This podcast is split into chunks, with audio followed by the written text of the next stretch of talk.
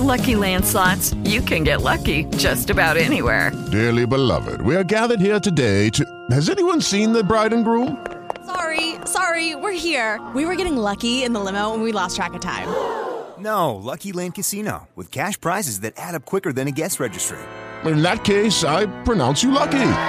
Play for free at LuckyLandSlots.com. Daily bonuses are waiting. No purchase necessary. Void where prohibited by law. 18 plus. Terms and conditions apply. See website for details. Lucky Land Casino asking people, "What's the weirdest place you've gotten lucky?" Lucky? In line at the deli, I guess. Aha, in my dentist's office. More than once, actually. Do I have to say? Yes, you do. In the car before my kids' PTA meeting. Really? Yes. Excuse me, what's the weirdest place you've gotten lucky? I never win and tell. Well, there you have it. You can get lucky anywhere playing at LuckyLandSlots.com. Play for free right now. Are you feeling lucky? No purchase necessary. Void where prohibited by law. 18 plus. Terms and conditions apply. See website for details. Hola, mis alquimistas, ¿cómo están? Espero que estén teniendo una excelente semana y que los podcasts anteriores les haya servido para no solo transformar sus pensamientos, pero lo que consumen también. Y hoy hablaremos sobre cómo tus síntomas hablan cuando callas tus emociones. Ahora te pregunto, ¿crees que cuando te enfermas siempre tiene que ver con algo externo? La mayoría de las veces nos ponemos a ver afuera qué fue lo que nos hizo enfermar, la parte externa, o la causa de un síntoma en particular, o hasta una herida. Pero la verdad es que esto tiene un significado mucho más profundo y emocional. Existe bastantes evidencias de que las emociones están muy relacionadas con los desequilibrios físicos. El doctor Rake Hammer fue un médico alemán que murió en el 2017.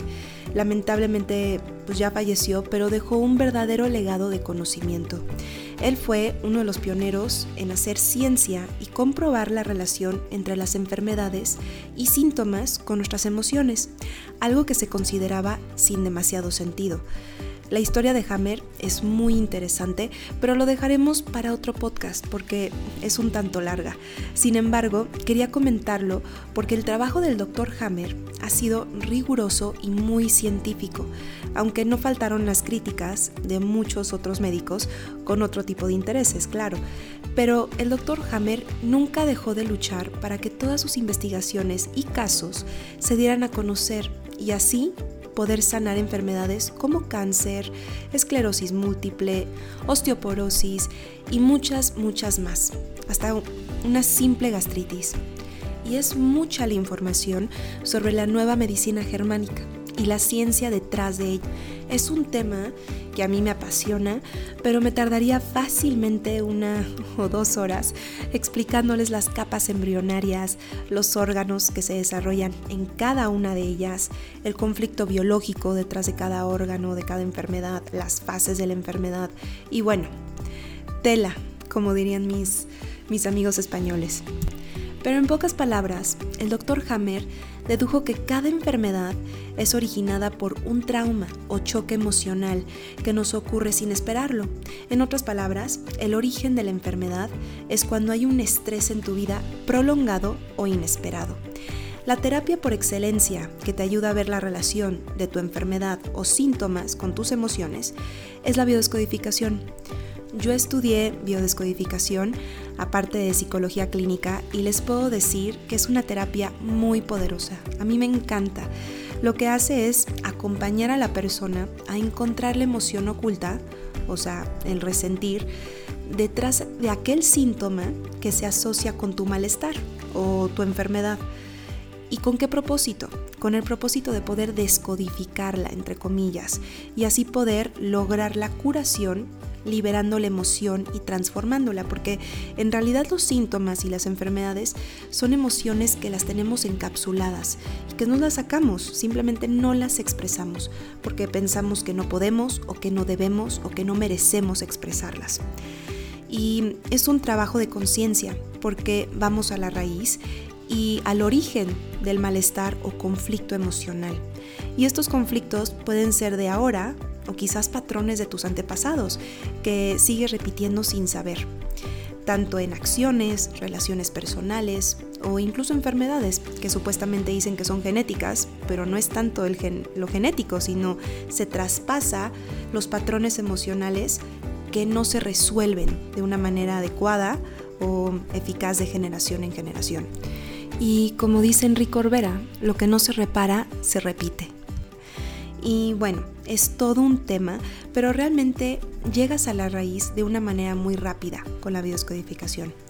Yo logré quitarme un dolor de rodilla que no se me quitaba con nada y hasta los doctores me habían dicho es que no tienes nada, o sea, absolutamente nada, pero no me paraba de doler.